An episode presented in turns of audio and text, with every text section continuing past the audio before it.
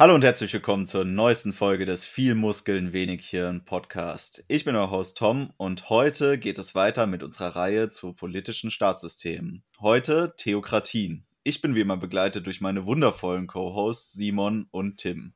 Theokratien gibt es tatsächlich noch diese Staatsform, ein bisschen ja, weiter weg von uns, aber immer noch genügend Systeme, die sich theokratisch begründen. Äh, Theokratie kommt von Theos und Kratos. Kratos kennt ihr jetzt schon aus unseren vorherigen Folgen, heißt einfach nur Herrschaft. Theos äh, heißt Gott, also es ist die Herrschaft Gottes, ein Gottesstaat, oder es ist zumindest die Begründung der Herrschaft durch einen Gott. Man kennt das von uns vielleicht noch aus dem Geschichtsunterricht, aus dem Mittelalter, das Gottesgnadentum. Das war die damalige Begründung des, ähm, der kaiserlichen Herrschaftssysteme in Mitteleuropa. Weiterführend kann man auch noch sagen, es gibt so, so ein Spektrum von äh, theokratischen Systemen. Das gibt es jetzt in der Theorie nicht so wirklich, aber man kann schon unterscheiden zwischen diesem Gottesgnadentum, Herrschaftsprivileg, das einfach nur den Anspruch begründet, aber dann noch ein, eine weltliche Gesetzgebung zum Beispiel im Land zulässt und sowas wie der ähm, äh, Vollblut-Theokratie. Das heißt, der sowohl die herrschenden Organe sind göttlich begründet, als auch das Rechtssystem ist auf ja, göttlichen Ursprung begründet und soll zumindest nicht menschlichen Ursprungs sein, wie zum Beispiel das Scharia-Recht, was ja heutzutage immer noch in vielen Ländern zur Anwendung kommt. Ja, wie habt ihr so euch eingefunden in das Themenfeld Theokratien? Ganz schwierige Geschichte. Aber wir können uns noch mal so ein bisschen zurückerinnern, was wir die ganze Zeit vorher gemacht hatten in anderen Folgen. Und es ging ja immer, wie du das hast natürlich auch schon richtig gesagt, es ging immer um die Berechtigung von Macht, zu sagen, was ist das, was mir Macht gibt. Wir hatten schon die Herrschaft der Besten, wo wir einfach irgendwie irgendein Optimalitätskriterium gefunden hatten und das waren halt einfach die, die dann herrschen durften. Keine Ahnung, die schönsten, die größten, die mit dem schwersten Deadlift PR, I don't know. Und dann hatten wir zum Beispiel noch die Demokratie, wo man gesagt hat, okay, die mit den meisten Stimmen, das sind die, die, die herrschen dürfen, oder wir machen irgendwie die Idee mit den meisten Stimmen gewinnt, so wie in der direkten Demokratie. Jetzt haben wir hier die Theokratie, wo man einfach sagt, ich darf herrschen, weil Gott das gesagt hat. Oder wer auch immer die ähm, religiöse Figur ist, die jetzt hier die begründende Gestalt ist. Und ich finde, von den ganzen Herrschaftsformen, die wir bis jetzt so durchgegangen haben, ist es die, mit der ich mich am wenigsten einverleiben kann. Ähm, nicht, weil ich jetzt äh, unfassbar un, na, vielleicht schon unreligiös, aber nicht ungläubig bin. Ähm, ist für mich ein bisschen schwierig, das als, als Legitimation für irgendwas zu sehen. Ja, kann ich mir die, kann ich mich dir nur anschließen. Also es ist natürlich nicht einfach für jemanden, der da nicht drinsteckt, das nachzuvollziehen. Ich denke, wir werden heute in der Folge sehr viel Geschichtliches behandeln müssen, einfach um die verschiedenen Kontexte herzuleiten und auch um die Hintergründe hinter einigen Theokratien, die auch heute noch bestehen, zu erklären. Und grundsätzlich, ähm, ja, wir, wir haben gesehen in den letzten Folgen in dieser Reihe, äh, wir werden nicht drum rumkommen, Macht auszuüben in einer Gesellschaft. Und es gibt eben ganz viele Perspektiven darauf, wie man denn diese Macht kanalisieren soll und in wen man diese Macht denn kanalisieren soll. Und heute haben wir, glaube ich, den krassesten Outlier am Start. Also das ähm, theokratische Prinzip ist meiner Meinung nach noch krasser als die äh, ja, Autokratie bzw. Diktatur. Aber ja, ich freue mich auf die Folge. Es wird Spaß machen und ich würde sagen, wir, wir schauen uns mal an, erstmal, was es heute noch gibt für Theokratien und was es natürlich früher alles gab. Ein kurzer, eine kurze Studie des Wikipedia-Artikels sagt uns, äh, wir können das Ganze ein bisschen unterteilen in christliche und äh, islamische ähm, ja, Herrschaftssysteme. Ich weiß auch, dass äh, Tom da sich im, im, Vorfeld ein bisschen genauer beschäftigt hatte. Ähm, ich glaube, die islamischen Theokratien sind uns heute so ein bisschen geläufiger, beziehungsweise das ist das, was uns so als erstes in den Sinn kommt, dass irgendwie der Iran, ähm, die, die Vereinigten Arabischen Emirate, Saudi-Arabien, all das. Und ansonsten würde mir jetzt halt nicht mehr viel einfallen. Gut, man könnte auch irgendwie sagen, der Vatikan, wobei das irgendwie mehr oder weniger viel Einfluss hat. Dementsprechend würde ich das vielleicht erstmal rauslassen. Aber das sind, glaube ich, so die, die hauptsächlichen, die wir ähm, heutzutage haben. Oder gibt es noch irgendwas? Habe ich das vergessen? Es gibt schon einige im afrikanischen und arabischen Raum, die noch äh, unter diesem ähm, Titel Kalifat laufen. Teilweise ähm, ist es auch, also das ändert sich je nachdem, welche Spielform des Islam vorherrschend ist. Ich glaube, im schiitischen islamischen ähm, Staatssystem ist es dann der Kalif, der da diese Herrschaftsfunktion innehat. Ich bin äh, da nicht so wirklich in der Thematik tief drin, dass ich da der, der Experte wäre, um, um diese Systeme zu analysieren. Aber was ganz interessant ist, und das hat Tim vorhin angesprochen, ist, dass er gemeint hat, die wären noch krasser als Autokratien und Diktaturen. Ich, ich finde es tatsächlich nicht. Es erscheint uns nur so, als wären diese Systeme krasser, weil sie ähm, aus unserer Sicht veraltetere Normsysteme abbilden. Während das jetzt in modernen Diktaturen seltener der Fall ist. Also die sind dann noch recht freiheitlich gestaltet. Aber das macht sie eigentlich tatsächlich in irgendeiner Form gefährlicher, weil der Diktator theoretisch sehr viele Freiheitsgrade hat, seine Macht auszuüben während jetzt ähm, in einem Gottesstaat, der eigentlich alles irgendwie auf Glaubensvorschriften begründet, sind diese Freiheitsgrade gar nicht so hoch. Also sie müssen ja irgendwie hinkriegen, alles, was sie machen wollen, mit der jeweiligen Glaubenslehre in Einklang zu bringen.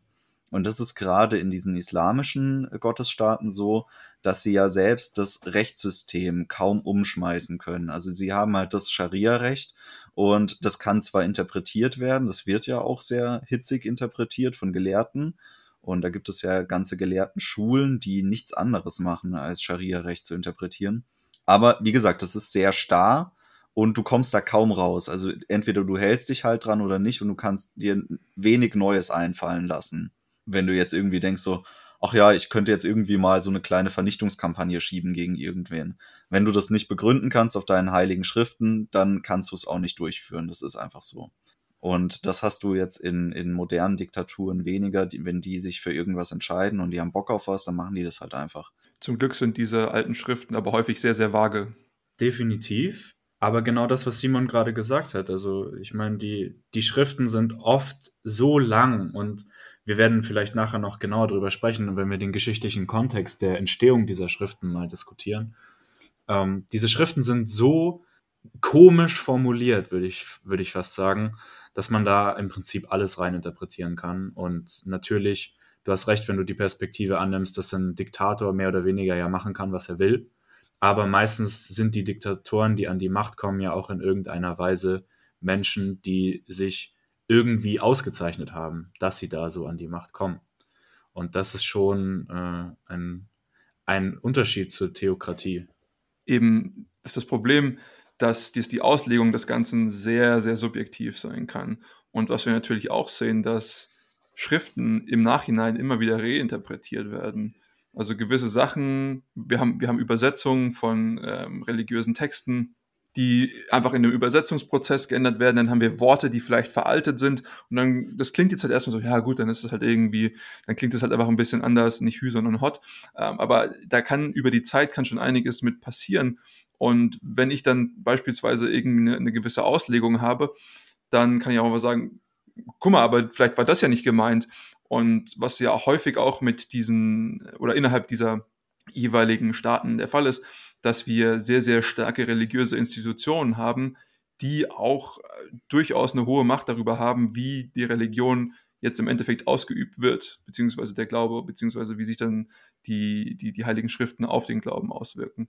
Ich glaube, da ist auch schon einiges an, an Handlungsspielraum und ich glaube, das sehe ich tatsächlich noch ein bisschen gefährlicher als dann eine Diktatur, weil ich kann mir vorstellen, je nachdem, was für eine Diktatur ist, aber auch da gibt es vielleicht gewisse Grenzen beziehungsweise ähm, Leitplanken, innerhalb derer so ein Diktator eben seine Macht einfach spielen kann, weil er ja irgendwie trotzdem noch Leute hat, die gegen den er sich über rechtfertigen muss.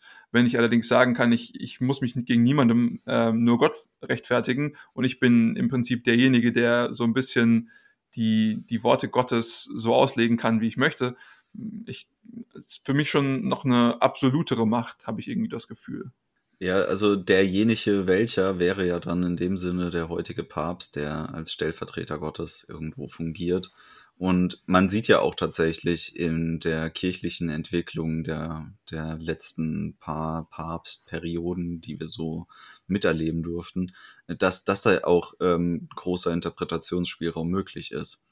Also du hattest ja vorhin schon das Beispiel Vatikanstaat mit angebracht. Der Vatikanstaat ist laut Definition eine Theokratie, weil der Papst als Oberhaupt des Vatikanstaates äh, fungiert. Allerdings ist der Vatikanstaat auch eher so eine Ausnahmeerscheinung.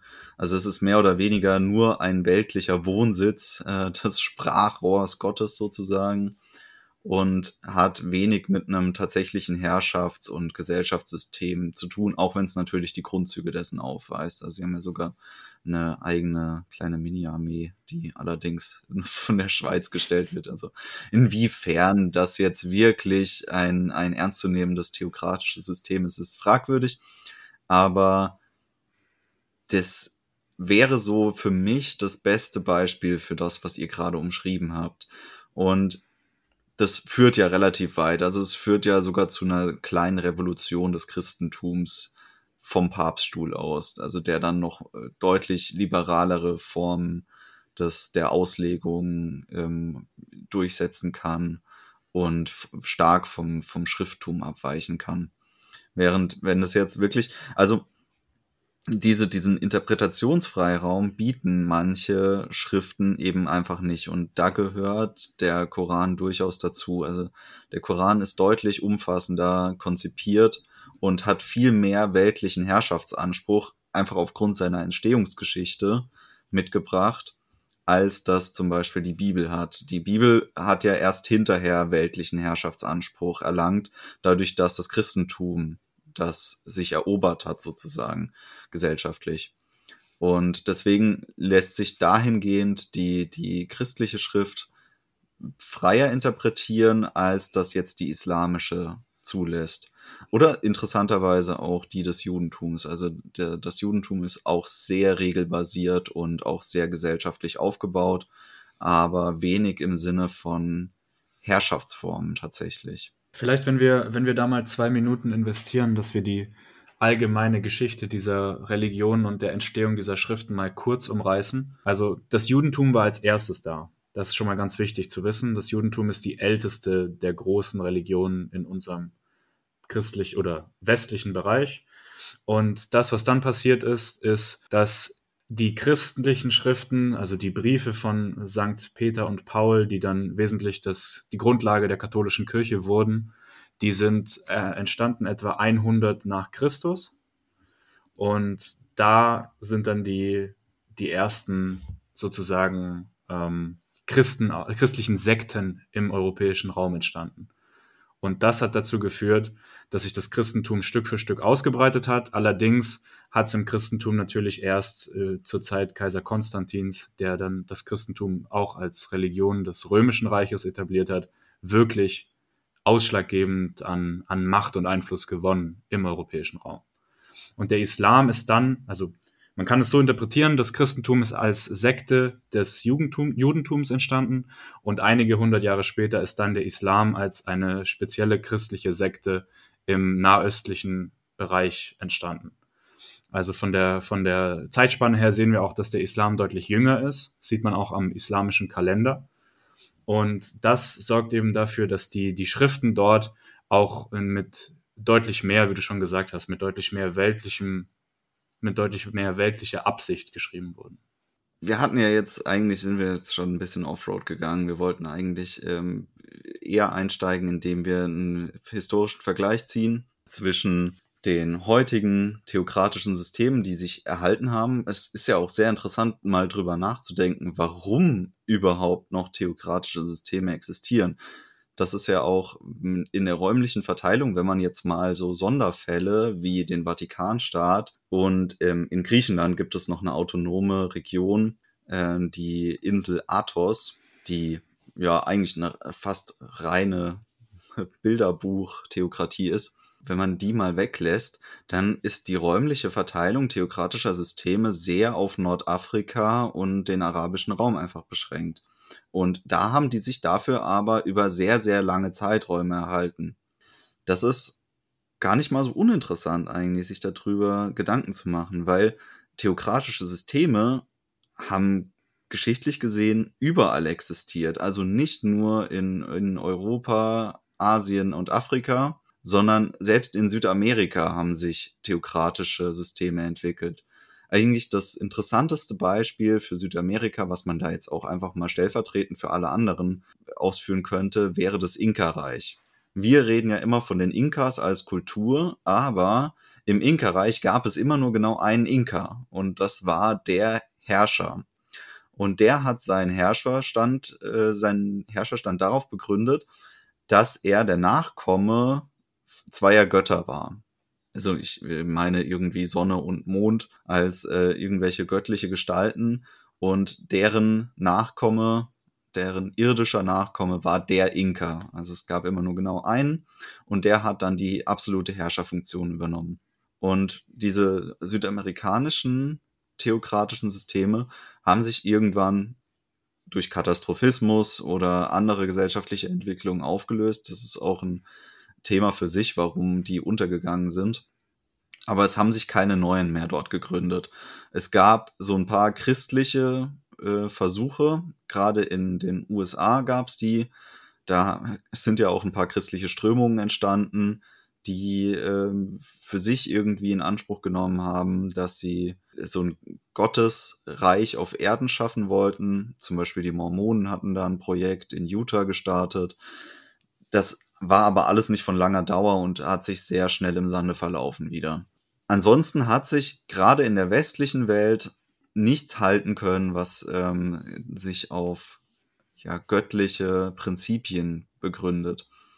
Und die Frage ist, die ich mir stelle, warum hat sich das bei uns nicht gehalten und gibt es dahin kein Zurück mehr? Also kann sich sowas bei uns auch nicht mehr behaupten, wird sich sowas bei uns eher nicht mehr gründen können? Das ist so das, was mich interessieren würde. Unsere damalige Folge zu der Aufklärung könnte uns dann Indiz geben. Ähm, oder vielleicht auch irgendwie, wenn wir uns auf Nietzsche berufen. Ja? Wir haben Gott irgendwie getötet. Das heißt, wenn es den nicht mehr gibt, dann wird es schwierig, sich auf ihn zu berufen. Ähm, dementsprechend, ich kann mir vorstellen, dass wir auch in Europa wieder eine Theokratie bekommen, aber nur, wenn so ziemlich alle Bevölkerung und Zivilisation vorher mal ausgelöscht wurde. Äh, ich kann mir vorstellen, dass die Gedanken der Aufklärung und die vielleicht auch freiheitsliebenden Leute, die hier manchmal leben, irgendwie was gegen eine Theokratie hätten, beziehungsweise dass dieser Legitimationsgedanke, mit dem ich selbst ja auch so viele Probleme habe, durch eine wie auch immer religiös getriebene Grundlage mir nicht ganz einleuchten möchte, dahingehend, dass ich sage, okay, ich gebe jetzt dieser Person in irgendeiner Form und Weise auf irgendeiner ähm, Stärke, Intensität Macht über mich. Nur weil sie sagt, okay, Gott hat das jetzt gesagt. Ich glaube, dafür sind wir in unserer Säkularisation einfach zu weit, dass wir die, die Religion äh, und, und den Staat getrennt haben, ähm, ist bei uns schon so lange her. Und wir sehen auch, dass wir ja auch extremst viel Entwicklung durchgemacht haben. Ähm, es ist natürlich, ich will jetzt hier auf keinen Fall Kausalzusammenhang äh, herstellen, ähm, aber auf jeden Fall danach, nachdem na, all diese Sachen passiert sind, nachdem wir die Kirche vom Staat sehr stark getrennt haben, und ich kann mir deswegen kaum vorstellen, dass in den westlichen Ländern eine Theokratie wieder irgendeine Form von Fuß fassen könnte. Es sei denn, es ist wirklich die komplette, das komplette Gedankengut, wie es so existiert, bereits ähm, ausgelöscht. Das ist echt eine spannende Frage insgesamt. Also, ich meine, du hast es schon angesprochen, dieser, dieser Satz, Gott ist tot und wir haben ihn getötet, das hat, das hat so krasse Effekte auf die Gesellschaft gehabt im, im Laufe der Jahrhunderte. Das war schon echt abartig. Da, da, kann man, da kann man eigentlich nur sagen, dass das war vielleicht eins der wichtigsten, eine der wichtigsten Erkenntnisse überhaupt in unserer europäischen Geschichte, dass wir eben nicht mehr davon abhängig sind, was irgendeine Institution vorschreibt. Weil das müssen wir an der Stelle vielleicht auch nochmal unterstreichen. Also wir sind alle in irgendeiner Form, in irgendeiner Weise gläubig oder spirituell, aber das hat nichts mit Religion zu tun. Religion ist immer eine institutionalisierte Form davon. Und meistens ist es eben so, dass solche Institutionen größtenteils ihre eigenen Absichten verfolgen. Also das, da mache ich die auch gar nicht schlecht für. Das ist bei mir selbst auch so. Ich bin auch äh, 99% Egoist und so ist es bei denen halt auch. Aber wenn man das halt institution institutionalisiert, dann wird das schnell sehr hässlich. Und das haben wir, also jeder, der sich ein bisschen mit der Geschichte der Päpste in Europa auskennt, der, der weiß eigentlich, was da abging. Also bestes Beispiel ist der, der Borgia-Papst, äh, Papst Alexander VI. im Ende des 15. Jahrhunderts, der eben nichts anderes gemacht hat, als irgendwelche reichen Frauen in Italien zu verführen und Krieg zu führen. Und das äh, immer eben begründet hat damit, dass er halt der Papst ist und Gott hat ihn ausgewählt und deswegen darf er seine Feinde die ja auch schon seine Feinde waren, bevor er Papst war, darf er die äh, töten und behandeln, wie er will. Diese, diese Gedanken, die werden einfach bei uns nicht mehr Fuß fassen, da bin ich mir hundertprozentig sicher. Also wenn das hier, wenn das hier wieder so wäre, dann bin ich auch als erster weg, sage ich euch auch ganz ehrlich. Da habe ich keinen Bock drauf und dann sollen die das selber machen. Auch wenn es deine Religion ist, auf die du durchfußen darfst? Naja, meine Religion wäre ja äh, so, dass die Institution an sich im Prinzip keine Rolle mehr spielt, sondern ich würde Religion nur noch als Tax Haven. Das ist die richtige Antwort. Danke. Verstanden. Die heilige Mutter Pecunia würde ich angeben. Das ist eine interessante Frage. Also aus, aus äh, paganistischer Sicht ist das gar nicht möglich. Also du kannst eigentlich keinen Herrschaftsanspruch aus dem klassischen äh, mitteleuropäischen Polytheismus ableiten. Das, der ist dafür einfach gar nicht gemacht. Das ist, äh, du hast ja noch nicht mal eine Hauptgottheit eigentlich, die angebetet wird. Das ist ja eine Fehlinterpretation aus, aus einer historischen Quellenlage heraus, aus der man ableitet, dass wir ein konstantes Verhältnis von Hauptgöttern hatten in allen mitteleuropäischen polytheistischen Religionen. Aber tatsächlich war das regiontypisch welche Gottheit hauptsächlich angebetet worden ist. Dann war das standestypisch, was deine Hauptgottheit war. Und dann hat sich das dann auch nochmal gewandelt, je nachdem, was gerade maßgeblich die Gesellschaft umgetrieben hat. Also es war tatsächlich auch öfter mal so, dass einfach Kriegsgötter die wichtigsten Götter waren. Und zwar in allen äh, Kulturen, die, die eben ein, ein Pantheon hatten. Insofern eignet sich das überhaupt nicht für, für so einen Begründungsanspruch. Das ist ja auch ähm, nicht mal im Cäsarentum ist äh, Julius Caesar auf die Idee gekommen, sich da irgendwie göttlich begründen zu lassen, großartig. Also der war zwar schon irgendwie so stark an diese, an die Tempelkultur gebunden, aber hat seine weltliche Macht auch weltlich begründet. Das hat sich erst durch die Erstarkung des äh, Christentums unter Augustinus dann eingeführt, dass man das auch göttlich begründet hat, dieses Kaisertum. Das ist schon bezeichnend eigentlich, dass monotheistische Religionen oder ähm, ja zumindest keine großen polytheistischen Systeme deutlich mehr dazu einladen, theokratisch genutzt zu werden, als das eben davor der Fall war. Klar, also die älteste Theokratie, die man so kennt, wahrscheinlich, ist ja das alte Ägypten. Da war es dann auch, glaube ich, eher so ein äh, Abkunftsding. Also, dass sie gesagt haben, das wär, der wäre direkt mit, den, mit diesen Hauptgöttern verwandt, der ähm, ägyptische Pharao. Ja, also äh, eigentlich interessanterweise eine ähnliche Begründung wie im Südamerika.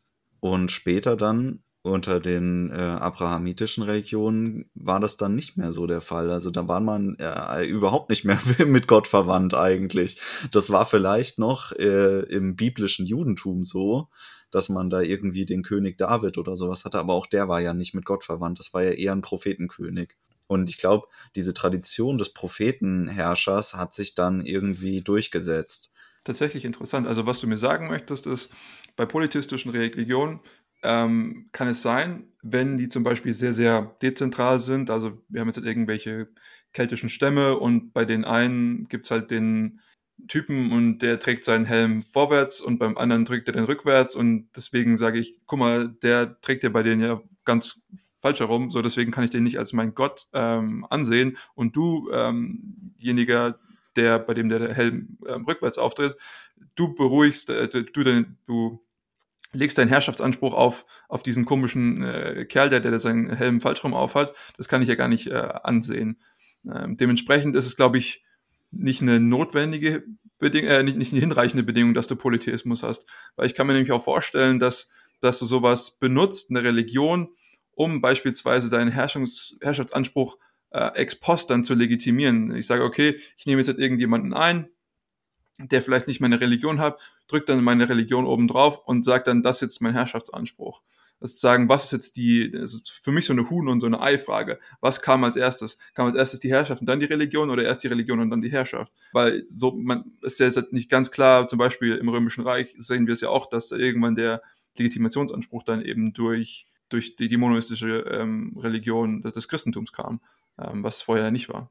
Also tatsächlich ist es so, dass, dass diese Regionalisierung von ähm, Glaubensströmungen im Polytheismus dem völlig entgegensteht. Also es ist nicht so, dass der eine sagt, hey, ich glaube nicht an den Gott, an den du glaubst, sondern es ist eher so, dass alle irgendwie offen dafür waren, dass da mehrere von diesen Gestalten rumschwirren und die können alle irgendwas und es gab nicht so diesen einen Obermacker, wo du dann sagst, Alter, ich, ich äh, hab direkt hier Rücken von meinem Babo-Bruder Teutates und wenn du mir blöde kommst, dann schleudert der die ganze Zeit Blitze auf dich und du stirbst. Sondern die haben halt gesagt, okay, wenn du halt deinen Teutates-Bruder hast, dann äh, rufe ich eben mal bei meinem anderen Kollegen oben an und dann betteln die sich dann wieder. Also es hat nicht so ganz hingehauen, dass einer gesagt hat, ich habe den Obermacker auf meiner Seite, sondern da hatte irgendwie jeder so ein bisschen was zu sagen und es gab keinen, der absolut alle wegdominiert hat.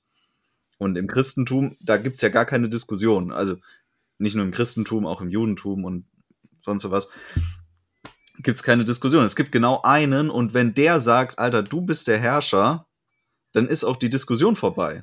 Es gibt nur den einen, der kann das sagen und dann kannst du nicht sagen, ja, okay, ich frage noch mal eben nach bei, bei Jesus, ob der das auch so sieht.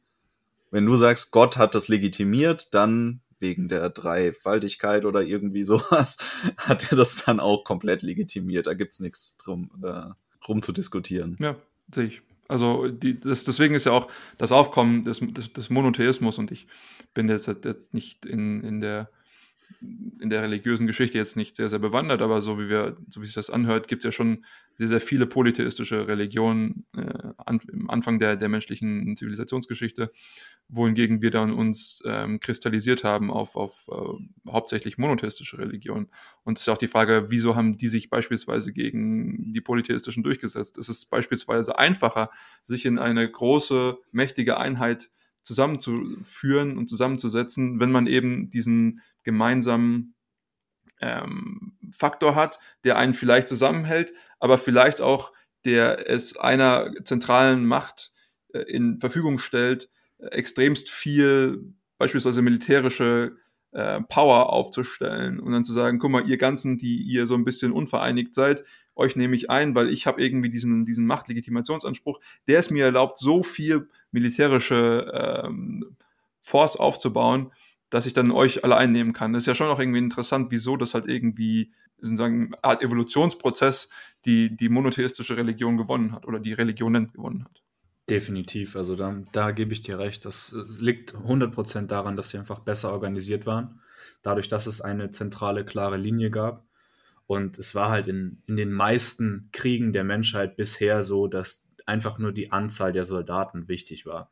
Also die Seite, die einfach mehr Männer hatte oder mehr Waffen hatte oder mehr Geld hatte und sich mehr Männer mit Waffen kaufen konnte, die hat halt einfach fast immer gewonnen. Und das war, das war dann einfach der Grund, warum eine monotheistische Religion sich so verbreiten konnte. Und das beste Konzept hat ja der Islam gefahren. Also bei den, bei den Juden ist es ja so, dass nur wenn die Mutter Jude ist, ein Kind Jude sein kann. Nicht muss, aber kann. Bei den Christen ist es so, dass das Christentum meistens nicht durch Geburt, sondern durch Taufe bedingt ist. Und beim Islam ist es einfach so, wenn dein Vater Islam-Angehöriger war, dann bist du es automatisch. Und dann kannst du, und das ist halt im Islam auch ganz wichtig, du kannst dann auch nicht wechseln. Also das Apostatentum im Islam wurde ja über Jahrhunderte mit dem Tod bestraft und auch heute sind ja von den eine Milliarden Muslimen, die es gibt, noch ungefähr 800 Millionen dafür, dass das Apostatentum weiterhin mit dem Tod bestraft wird. Also das ist ja eine recht eindeutige Sache. Und dann kann man eben auch nicht verlassen. Und das war auch der Grund, warum diese, wie ich vorhin gemeint habe, diese äh, islamische Sekte, die sich da etwa 500 Jahre nach Christi Geburt gebildet hat im nordöstlichen Levant, die hat sich dann auch einfach durchgesetzt, weil die halt einfach diese Regeln hatten, die sogenannte Minority Rule. Ja, wir machen das halt jetzt so extrem und keiner kann mehr raus. Und das hat sich dann etabliert, bis es irgendwann mal größer wurde. Und sobald es die ersten Stämme gab, die halt vollständig islamträchtig waren, hat sich das halt auch nicht mehr verabschiedet. Und äh, vielleicht auch ein, ein ganz gutes Beispiel dafür, dass man sehen kann, dass viele Dinge, die in diesen Schriften stehen, ähm, nichts mit irgendwelchen Prophezeiungen oder Wort Gottes oder sonst was zu tun haben, sondern wo es einfach nur darum geht, dass bestimmte Leute bestimmte Dinge durchsetzen wollten. Das sieht man in der Bibel zum Beispiel ganz oft. Es gibt ein Wort im Altaramäischen, das nennt sich Testros. Und das wird in der Bibel hunderte Male benutzt, weil das damals Hälfte oder Seite hieß. Also das war deren Vokabel für Hälfte oder Seite. Ja? Und es kommt in der Bibel oft vor, dieses Wort, weil es halt ein häufiges Wort ist. Aber an einer einzigen Stelle kam es im Altaramäischen auch vor und wurde dann aber im Lateinischen ganz anders übersetzt. Und zwar hieß es ursprünglich im Altaramäischen, dass Gott aus der Hälfte des Mannes, also aus der Hälfte von Adam, Eva erschaffen hat. Aus, ihrer, aus seiner Hälfte. Und das hat äh, ein paar Übersetzern nicht so gepasst und die haben dann halt aus der Hälfte die Rippe gemacht um einfach die inhärente Grundlage schon dazu zu bilden, dass die Frau dem Mann eben unterwürfig ist und dass die Frau weniger ist und schlechter ist. Und das war mit Sicherheit nicht aus irgendeinem prophetischen Gebilde entstanden, sondern weil es einfach praktisch ist, wenn man die Frauen per Religion unterdrückt, weil sie dann gehorchen und weil man sie dann einfach auch sexuell ausbeuten kann. Darum ging es. Das, das ist kein, kein äh, Gotteswerk äh, oder sonst irgendwas. Es geht einfach nur darum, dass man die Frauen einfach unterdrücken wollte und einfach an die sexuelle Verfügbarkeit kommen wollte. Und das sieht man daran, weil die, die Bibel wurde in den ganzen anderen Stellen wirklich mit Seite oder Hälfte übersetzt. Das kommt oft vor. Das kommt wirklich oft vor, das Wort.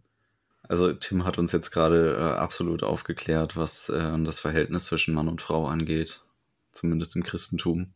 Trotzdem ist auch äh, Jesus der erste verifizierte historische Antifa gewesen und er war richtig edgy unterwegs und hat da versucht, irgendwie eine sozialistische Revolution auszulösen. Hat aber leider irgendwie nicht geklappt. Ich weiß auch nicht, was da schiefgegangen ist. es ist interessant, dass sich da eine Strömung bewährt hat, eigentlich, die, die auffällig ist durch Stabilität also die sind jetzt nicht unbedingt resilient oder antifragil in dem Sinne. Also der Islam ist äh, schon sehr anfällig für Interventionen von außen. Also die USA machen das ja ständig. Aber an sich ist es schon allein dadurch, dass du den, die Religion nicht mehr aus einem Land oder aus einer Bevölkerung rausbekommst, durch dieses System, dass wenn du einmal dabei bist, bleibst du dabei, ist es sehr stabil gegenüber allen anderen religiösen Einflüssen, die so auftreten können. Während das ja beim Christentum nicht der Fall war. Also das Christentum war sehr anfällig gegenüber dem Atheismus einfach. Also es ist ja nicht so, dass bei uns einfach eine andere Religion eingetreten ist und wir angefangen haben, äh, irgendwie einen neuen Gott zu huldigen, sondern irgendwie haben die Leute einfach generell aufgehört, Christen zu sein und haben angefangen, ihr Weltbild anders zu begründen. Und das ist für mich auch einer der Hauptgründe, warum das uns völlig utopisch oder vielleicht auch dystopisch erscheint, wenn jetzt Frank-Walter Steinmeier sich morgen hinstellen würde und äh, das neue deutsche Kaisertum ausrufen würde, Gottes Gnadenmäßig. Also, das, das sieht keiner kommen, das wird nicht passieren. Das, das, selbst wenn er das machen würde, wir würden den eher ins Altersheim stecken, als dass wir das anerkennen würden. Ich sehe schon ein paar richtig stabile Memes vor meinem inneren Auge. Ach komm, Frank, mach's bitte. Ja, aber es ist, wie, wie vorhin schon angesprochen, der Legitimationsgrund ist einfach nicht mehr da. Ich, ich kann jetzt nicht sagen für Kaisergott und Vaterland, weil das, das, das, damit kann sich niemand mehr identifizieren. Ich glaube, das ist auch ein sehr, sehr großer Aspekt dessen, ähm, der, der, das Gefühl der Zugehörigkeit. Ja, wenn, wenn ich sage, ich bin beispielsweise jetzt ähm, Moslem, ich bin Christ, ich bin, bin Jude, was auch immer, und habe dann jemanden, der sagt, ich bin das auch und ähm, aufgrund unseres gemeinsamen Glaubens vertraue ich dir. Ja, ich vertraue, dass du das Richtige für mich machst und mit unseren Glaubensbrüdern und Schwestern. Und wenn ich mich aber nicht mit damit identifiziere, dann ist es auch für mich, dann bist du genauso fremd und anonym wie irgendjemand anders, der jetzt Atheist ist oder irgendeine andere Glaubensrichtung ähm, sich verschrieben hat. Ich glaube auch, dass das ein sehr großer Punkt war, wieso Religionen überhaupt äh, entstanden sind, beziehungsweise wieso es so eine extremst äh, ja, schnelle Entwicklung dieser Religionen gab und auch das, was, was, was Tim vorhin gesagt hatte mit, dem, mit der Entstehung des, des, des Islams, wie das, wie das funktioniert hat. Das ist einfach auch ein sehr großer Vertrauensaspekt ähm, gewesen. Es gibt auch manche Leute, äh, die sagen, dass beispielsweise viele von diesen weltlichen Vorschreibungen oder Regeln, die viele Religionen haben, gar nicht ähm, so sehr darin begründet waren, dass es irgendwas Nützliches war. Also es gibt ja häufig diese, dieses, dass man sagt, beispielsweise manche Religionen verbieten das äh, Essen von Schweinefleisch. So. Und dann war das ja, okay, ja, Schweine hatten irgendwie Parasiten und das war deswegen ganz gut, dass man das gemacht hat. So. Ähm, es gibt auch manche Leute, die sagen, äh, das ist gar nicht wirklich der Grund gewesen. Das ist natürlich ein nice to have gewesen, aber der Grund war einfach wirklich, es ist wie ein Bindemechanismus. Ich habe irgendwie, ich, ich gehe irgendeine Art von Transaktionskosten ein, um dir zu beweisen, dass wir irgendwie an dasselbe glauben. Und die müssen, dieser, dieser, dieser Bindungsbeweis, der muss irgendwie eine Art Kosten sein. Das, ich muss mich schon irgendwas äh, damit, äh, keine Ahnung, ich muss jetzt keine, keine Rippe aus, rausschneiden, aber es muss, es muss schon irgendwas sein, was mir so ein kleines bisschen wehtut. Ähm, weil nur dann kann der andere sagen, ja, guck mal, guck mal, der macht das auch. Also der muss ja hier irgendwie auf meiner Seite sein und dementsprechend finde ich den auch cool und der darf auch dann irgendwie eine gewisse Art von Macht über mich ausüben. Und ich glaube, das war zumindest in den Anfängen einer religiös begründeten Herrschaft auch ein sehr, sehr wichtiger Aspekt und heute auch immer noch. Definitiv. Also das, das schafft ja auch Vertrauen. Stell dir mal vor, jetzt vor, vor 1500 Jahren in den Anfängen des Islam, wenn dann die ersten die ersten Gemeinden zusammen mal den Ramadan durchgemacht haben. Ja, da, das, das schweißt ja auch unendlich viel stärker zusammen, mhm. als äh, wenn wir sagen, ja gut, wir haben jetzt gemeinsam irgendwie die Dividendenausschüttung der Telekom erhöht. So, das, das, das sind halt einfach Sachen, die, die, die ganz anderen Wert schaffen. Und man sieht es ja auch, ähm, wenn man sich die, die theokratischen Herrscher anschaut, mit was die alles davonkommen. Daran sieht man ja, dass dieses, dass die Leute da, wenn die dran glauben, auch wirklich einfach alles akzeptieren. Ich meine, das beste Beispiel haben wir vorhin gar nicht angesprochen, aber Theokratie Light gibt es ja in Thailand. Also der thailändische König ist ja nicht nur König, sondern der ist ja Gottkönig, Rama der Zehnte. Und der ist ja auch für die Thailänder der buddhistische Gott.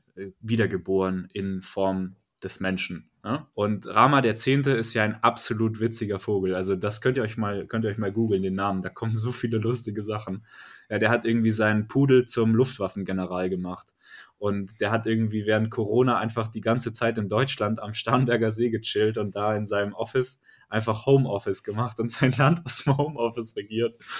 Das sind so richtig witzige Sachen. Also das kann man sich mal geben und dann, dann merkt man auch, ja, wenn der nach Thailand zurückkommt, nach zwei Jahren Homeoffice, wo die Leute in Thailand alle Corona hatten und er hat sich ein schönes Leben am Starnberger See gemacht, dann fallen die dem vor die Füße und küssen, küssen seine Füße, weil endlich der Gottkönig wieder zurück ist. Also absolut wilde Sachen und natürlich aus ökonomischer Perspektive äh, Ineffizienz hoch 10 und das ähm, kann natürlich langfristig auch einfach nicht gut funktionieren.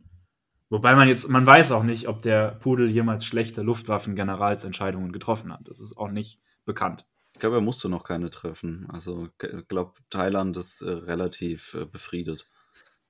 Vielleicht deswegen. Wegen dem Pudel. Ja, die haben halt Angst. Also, es ist ein harter Hund. Aber ich fand das Beispiel mit dem Schweinefleisch, ich finde es sehr bezeichnend, weil wenn man sich jetzt den Islam anguckt, dann ist das somit die vorschriftenreichste Religion, der man so nachkommen kann. Also da ist ja wirklich jeder Lebensbereich irgendwo geregelt. Du darfst keine Musik hören, darfst nicht zu lange auf dem Klo sitzen, darfst sonst was nicht machen. Weißt ganz genau, wie oft du dich waschen musst, wenn du einen Hund gestreichelt hast und so und mit äh, wie viel Sand und Seife und Wasser. Also es ist alles irgendwie gut vorgeregelt. Du hast sogar so ein kleines Punktescore-System, wo du ein bisschen rechnen kannst. Okay, ich habe hier so viel gescored, das kommt dann alles auf meine Waage, wenn ich dann irgendwann mal gerichtet werde. Eidechsen totprügeln und sowas, das ist alles. Also es gibt viele Möglichkeiten. Aber säkulare Moslems halten sich an so gut wie keine der, der wirklich religiösen Regeln. Also die, die würden dann zum Beispiel rauchen und Alkohol trinken. Ich meine, Shisha-Bars, das, das ist so, der Inbegriff eines ähm, muslimisch äh, geführten Etablissements, auch wenn das jetzt ein hartes Vorurteil ist. Aber ich glaube, wir können uns schon irgendwo darauf einigen, wenn ich jetzt eine Statistik erheben würde, wie viele Shisha-Bar-Besitzer welcher Religion anhören, man würde da eine gewisse Trendlinie feststellen können. Das ist jetzt meine Behauptung, die ich aufstelle. Rauchen im Islam ganz schwierige Geschichte, weil du eigentlich deinen Körper nicht kaputt machen darfst, absichtlich.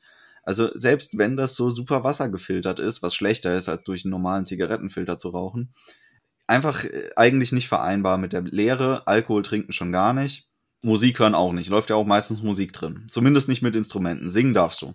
Säkulare Moslems halten sich aber an diese ganzen religiösen Gebote eher nicht, aber keiner von denen isst Schweinefleisch. Also ich habe noch keinen kennengelernt. Es wäre interessant, mal rauszufinden, wie viele das machen. Ich glaube, die Antwort ist so ziemlich null. Das scheint so das zu sein, was am ehesten durchsetzbar ist. Dass alle sagen, okay, kein Schweinefleisch, alles klar. Das ist anscheinend das Einfachste einzuhalten. Der kleinste gemeinsame Nenner. Ja. Aber es ist schon interessant irgendwie. Ich, war, ich wüsste jetzt nicht, warum das so ist. Könnten ja auch alle keinen Alkohol trinken, zum Beispiel. Scheint irgendwie mehr Spaß zu machen, als Bratwurst zu essen. ja.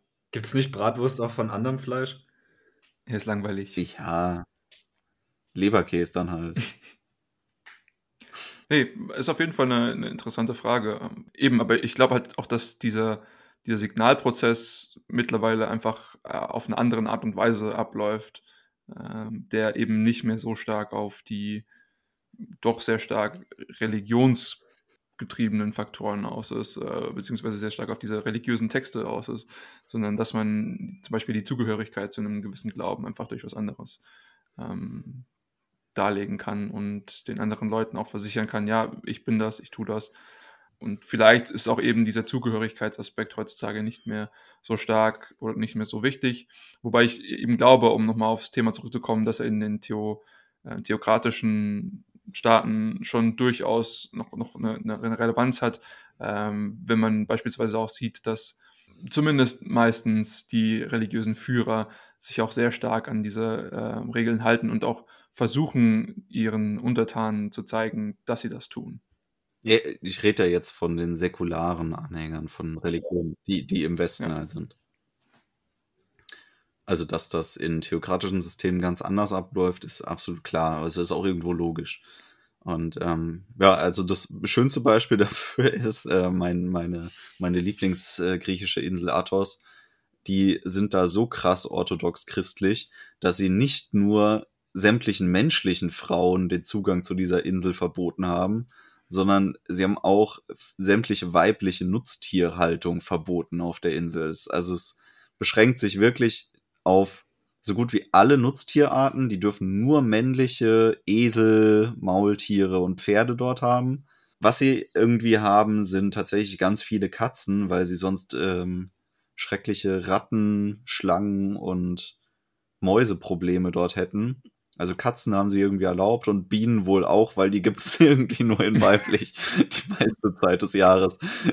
und äh, deswegen Bienen auch okay. Aber ansonsten alle weiblichen Nutz- und Haustiere sind dort genauso verboten wie Frauen, wodurch wir eine reine patriarchale, theokratische Herrschaft haben, die sich eben auf genau eine Insel beschränkt. Und die halten sich krass an ihre Regeln. Also die sind da hardcore unterwegs.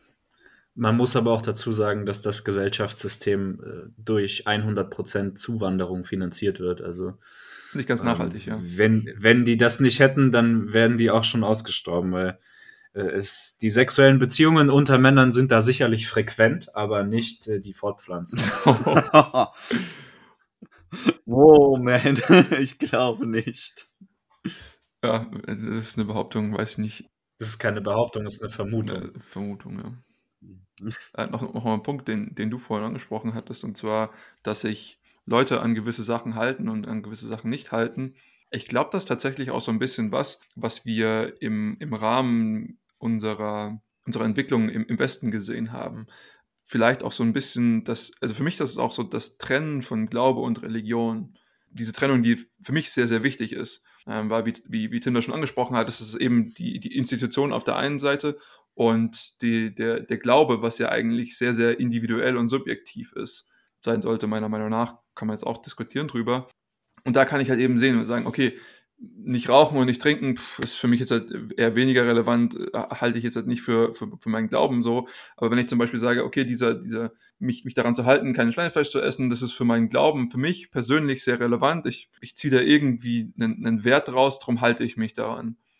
Ich finde es auch eine, Entwicklung, wo ich sage, okay, das ist auch irgendwie, irgendwie nachvollziehbar, weil auch ich bin jetzt halt wie gesagt, ich, ich würde mich als nicht religiös, aber als schon sehr gläubig an, nicht sehr gläubig, aber als gläubig an, ansehen. Und dementsprechend würde ich auch sagen, okay, ich habe jetzt gewisse kirchliche Rituale, die ich jetzt mehr oder weniger gut finde, dementsprechend auch nicht durchführe, aber für mich gibt es dann sagen, okay, ich, keine Ahnung, ich finde Fasten eigentlich auch ganz gut. Also es ist jetzt, glaube ich, mehr so Coincidence, äh, dass das äh, in, der, in der einen Religion äh, so ist. Obwohl wir sehen ja auch an sich eigentlich fast in allen äh, großen Religionen Fastenrituale. Ähm, also ich glaube, die, die waren da schon irgendwo auf einem ganz guten Zweig unterwegs. Kann aber auch wieder sein, dass diese Rituale einfach entstehen, weil Fasten halt einfach unangenehm und schwierig ist.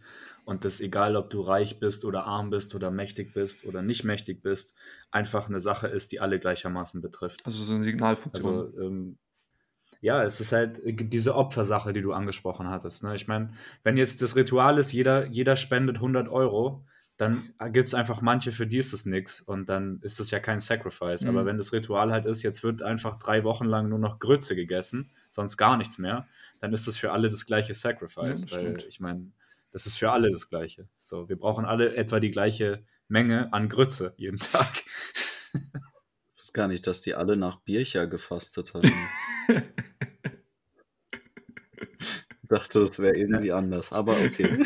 Hat, hat, der nicht das, hat der nicht die Religion alle gegründet? Ja, stimmt. Das wäre auch die Bircher Religion. Das wäre vielleicht mal was Anständiges. Ja, der hat auf jeden Fall leckeres, äh, leckere Joghurts auf Müsli-Basis erfunden. das ist der ehrenwert. Ich habe schon von Religionen gehört, die auf einer schlechteren Grundlage basiert sind. Also alles gut. Ja, eben. Also wir können ja mal anfragen bei Segeberger, ob die das Spenden sponsern wollen. nee, bei Seitenbacher. Seitenbacher. Seitenbacher. Seitenbacher. Übrigens nicht sponsern. Ja, wichtig auch, Thema Religion. Ja, wichtig auch. Alle die Dinge, die völlig ausrasten, wenn man sich mal ein bisschen lustig drüber macht, die sind meistens scheiße. Das ist eine ganz gute Regel. Ja, das stimmt. So, wenn es ums gesellschaftliche Evaluieren geht. Also macht euch einfach mal lustig und schaut, wie die reagieren, dann wisst ihr schon, wie, wie scheiße das System ist, in dem sie leben ich finde es relativ interessant, weil es gibt ja auch, ich meine, es ist sogar eins der zehn Gebote. Keine Ahnung, ich kann die nicht aufzählen. Irgendwas mit nicht töten und nicht stehlen und irgendwas sollst du auch nicht begehren oder so. Aber ich glaube, eins der zehn Gebote ist auch, man darf sich kein Bild von mhm. Gott machen, oder? Weil das war ja das, dass er da irgendwie mit neun Geboten vom Berg runterkam und dann hat er gesehen, Alter, die haben sich da so eine goldene Kuh zusammengebaut. Und dann hat er gesagt, Alter, ich bin doch hier nicht in Indien, was ist hier los?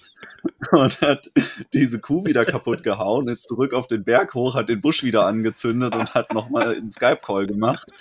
Und dann kam Gebot Nummer 10 rein.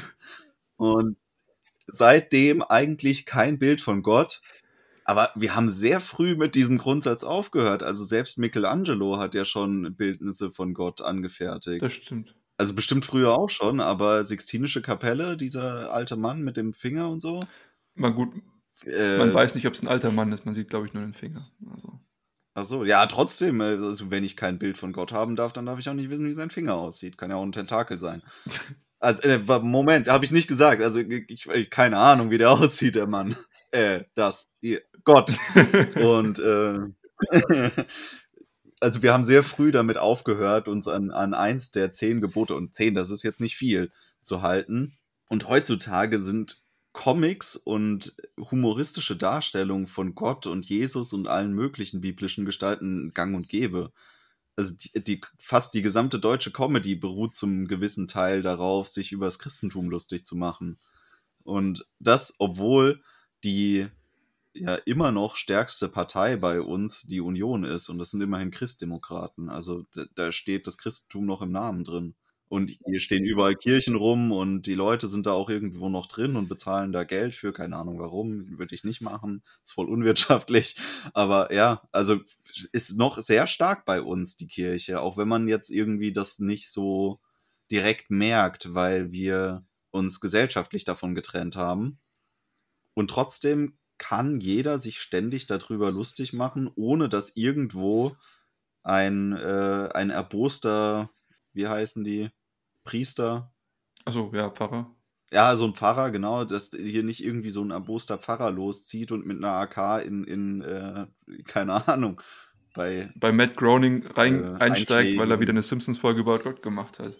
Ja, ne, verstehe ich vollkommen. Ja. Ich glaube, dass die, die Religion an sich, und ich meine jetzt nicht den Glauben, sondern die Religion, die weltliche Instanz heutzutage einfach einen, einen anderen Stellenwert hat, natürlich deutlich, deutlich reduziert. Aber so wie ich das sehe, wenn ich irgendwie meine lokale religiöse Gemeinde habe, dann ist es für mich eigentlich mehr wie ein, ein Ort, wie, wo, wo ich mit den Leuten, die mir nahe sind, also meistens lokal nahe, äh, interagieren kann und auf einem auf einem gleichen Niveau zusammen interagieren kann, wie, wie Tim das gesagt hat.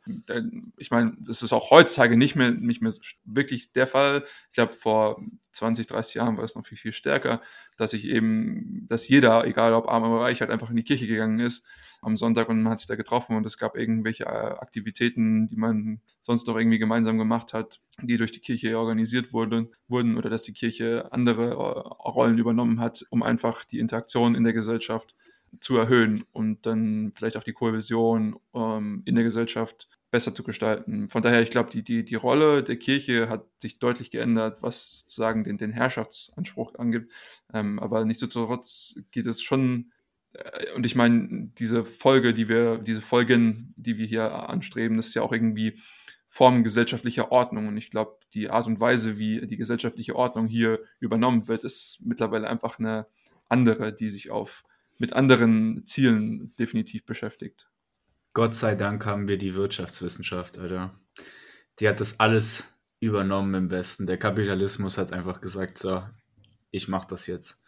Und jetzt ist Gott die gesellschaftliche Dank. Ordnung halt nicht mehr darauf auszusagen, ah oh ja, wir müssen Gott befriedigen, sondern ah oh ja, wir müssen das Bruttoinlandsprodukt befriedigen. Aber die, die Tatsache stimmt natürlich. Also die, irgendeine Sache müssen wir immer befriedigen. Das ein kollektives Streben brauchen wir schon. Aber vielleicht macht es mehr Sinn, nach materiellen Wohlstand zu streben, als nach Who knows what God is.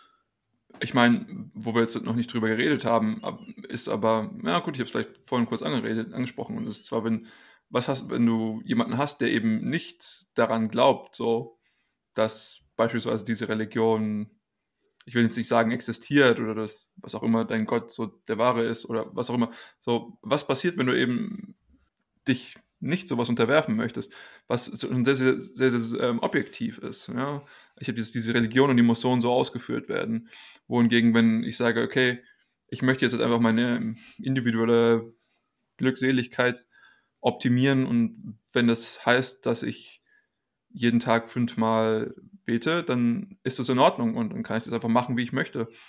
Ähm, aber wenn das auch einfach heißt, dass ich ähm, 16 Stunden am Tag arbeiten möchte, damit ich dann, keine Ahnung, nach Ibiza fliegen kann, was weiß ich, dann ist das auch cool. Und dann kann jeder machen, was er möchte. Und ich, ich glaube, ich weiß nicht, das ist so ein bisschen das, was ich anbete, aber ich glaube, äh, damit bin ich nicht ganz in der Minderheit, aber.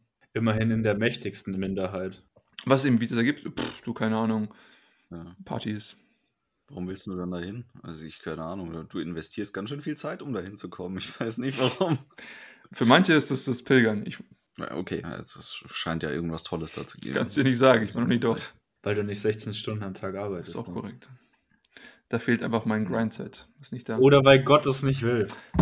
Das kann man natürlich auch alles darauf begründen, ja. Also, ihr seht es schon am, am, Format der Folge. Man, man kann das Thema nicht so ernst diskutieren wie, wie in den Vorgängerfolgen. Beim nächsten Mal, wenn wir Richtung Diktatur und so gehen, dann wird es, glaube ich, auch wieder ein bisschen strammer. Aber Theokratie, das ist einfach, das ist so ein bisschen einfach so ein, so, das ist ein bisschen zu extrem. Das, das geht nicht mehr.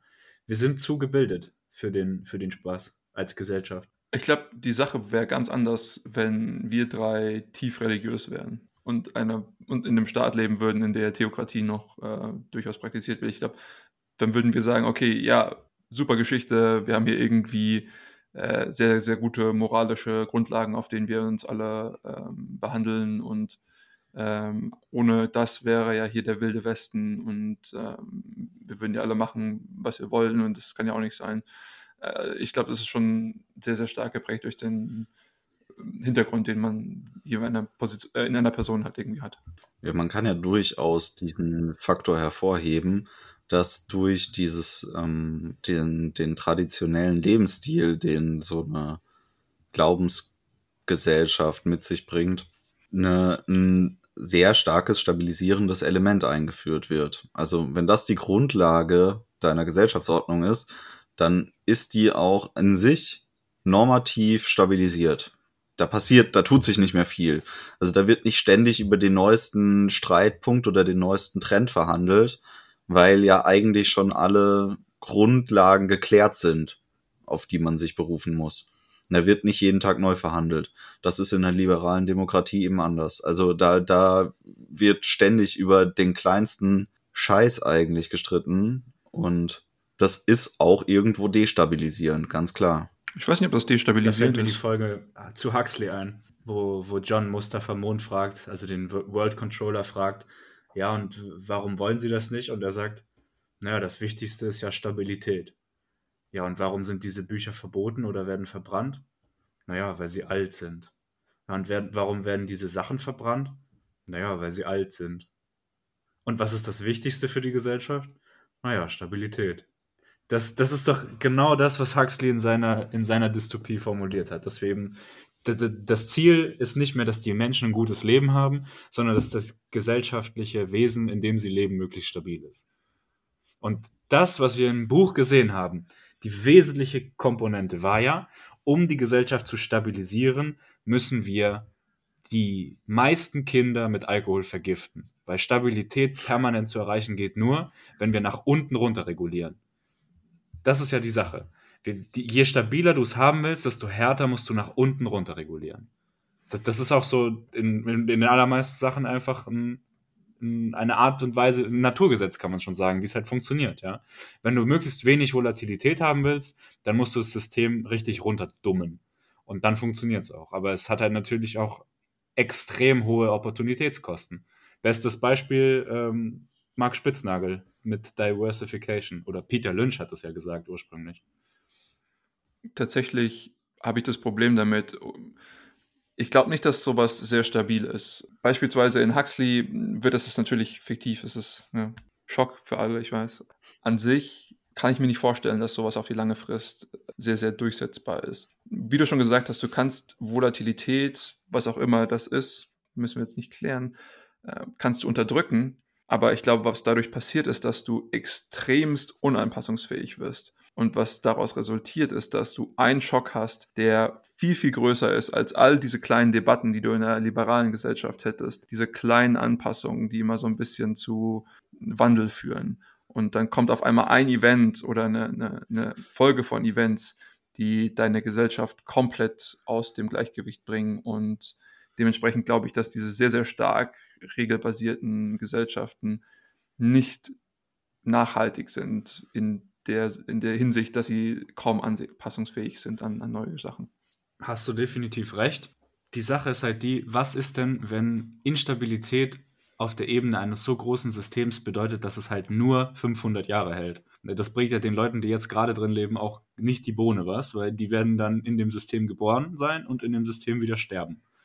Und das ist halt die bittere Pille dann. Also irgendwann kommt der Umbruch, safe. Auch das Römische Reich ist kollabiert. Aber die Generationen, die da drin leben mussten, die haben das halt abgekriegt.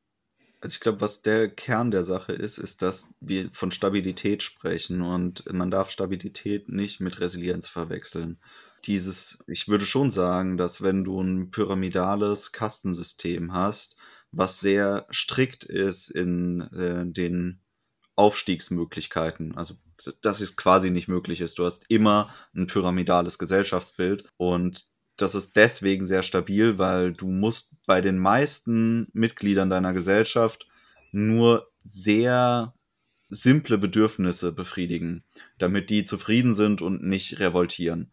Weil die die meiste Zeit irgendwie damit beschäftigt sind, gerade so zu überleben. Und solange du die irgendwie fütterst und durchbringst und die haben alle irgendwie einigermaßen Dach über dem Kopf, sind die genug mit sich und ihrem Leben beschäftigt, dass die sich nicht zusammenschließen und irgendeine Arbeiterrevolte ausrufen, so wie das in liberaleren Systemen passiert ist. Und ähm, das bleibt eben deswegen so stabil, weil du eben ein ähm, starres System hast, nämlich ein Kastensystem und das auch irgendwo bedienen kannst. Du weißt ganz genau, welcher Kaste du welche Privilegien zukommen lassen musst, wen du wie zu versorgen hast, damit alle gerade so zufrieden sind.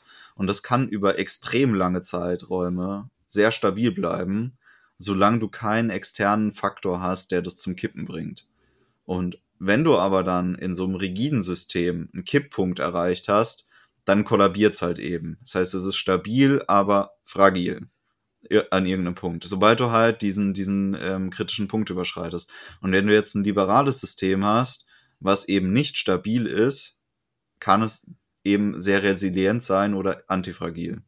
Ja, ich weiß nicht, was ich von der Unterscheidung der beiden Begriffe jetzt halten soll, aber ich verstehe zumindest den Punkt, den du versuchst zu machen. Ähm, aber um jetzt nochmal zurückzukommen auf was das Ganze jetzt für eine Theokratie heißt, ist eben, dass viele der Theokratien, die eben jetzt nicht nur sagen, ähm, der Herrscher beruht äh, oder beruft seine ja, Legitimation einfach darauf, dass es irgendwie Gott gegeben ist, wie was weiß ich im Kaiserreich, sondern auch sowas habe, wo ich sage, okay, meine ganzen Regeln sind super starr, wie wir es in vielen der islamischen Theokratien haben. Da habe ich eben das Problem, dass meiner Meinung nach äh, das sehr, sehr, ähm, anti, äh, sehr, sehr fragil ist. Also, dass kleine Schocks eben dazu führen können, dass, dass das ganze Ding kollabiert. Und ähm, du hast jetzt halt vorhin gesagt, okay, wir haben das, das, das römische Kaiserreich ähm, oder das römische Reich zu, zu, einer gewissen Zeit irgendwann sehr stark ähm, christlich äh, oder auf, auf, darauf basiert. Äh, ich meine, es war halt aber eine andere Zeit. Heutzutage haben wir sehr, sehr viel Wandel und sehr, sehr schnellen Wandel. Und da muss man, glaube ich, die, die, die Fähigkeit haben, sich anzupassen. Und äh, wenn das nicht der Fall ist, kommt irgendwann früher oder später irgendwas und ähm, führt dazu, dass eben die Gesellschaft ziemlich schnell am Kollaps ist. Ich glaube, wir haben jetzt Theokratie ganz gut umrissen. Tim, du hast vorhin angesagt, ist auch kein einfaches Thema für jemanden, der nicht ganz so an den Legitimationsgrund äh, Gott gegeben glaubt. Habt ihr noch irgendwelche Gedanken, die euch zu dem Thema einfallen? was ihr noch gerne loswerden wollen würdet? Ich würde eine Empfehlung aussprechen. Und zwar würde ich unseren Zuhörern empfehlen, sich mal mit der Religionsgeschichte so ein bisschen auseinanderzusetzen im allgemeinen Sinne, um einfach mal ein Gefühl dafür zu kriegen, okay, wie ist das damals alles entstanden, was war das damals und wie hat sich das entwickelt? Weil gerade für die Menschen, die heute noch in vielleicht stärker religiös geprägten Gesellschaften hängen, ist es dann auch wichtig, dass man, wenn man da Debatten führen muss, das alles ähm, historisch fundiert auch machen kann. Also ähm, die, die in Deutschland leben, haben ja das Glück, dass wir mit dem Thema nicht belästigt werden. Aber damit sind wir tatsächlich insgesamt eher in der Minderheit. Ja, ich finde es tatsächlich sehr relevant, dass man sich mit diesen Themen auseinandersetzt und da müsste man sich auch mit der kulturellen Realität anderer Gesellschaften auseinandersetzt. Es ist immer nur in den westlichen Systemen gedanklich verhaftet zu sein, engt einen zu sehr in seiner Interpretationsweise ein, wie, was zum Beispiel das Weltgeschehen angeht. Und man kann es eigentlich erst dann vollständig verstehen, wenn man auch mal dazu bereit ist, andere Kulturen so zu betrachten, wie sie eben aufgebaut sind. Und da ist meistens die Basis die jeweilige Herrschaftsform. Das ist ein super Punkt. Ich glaube, gerade wenn es darum geht, internationale, globale Politik zu verstehen, auch heutzutage Geopolitik, ist es sehr wichtig, sich in andere Leute reinzuversetzen zu können und deren Motivation zu verstehen.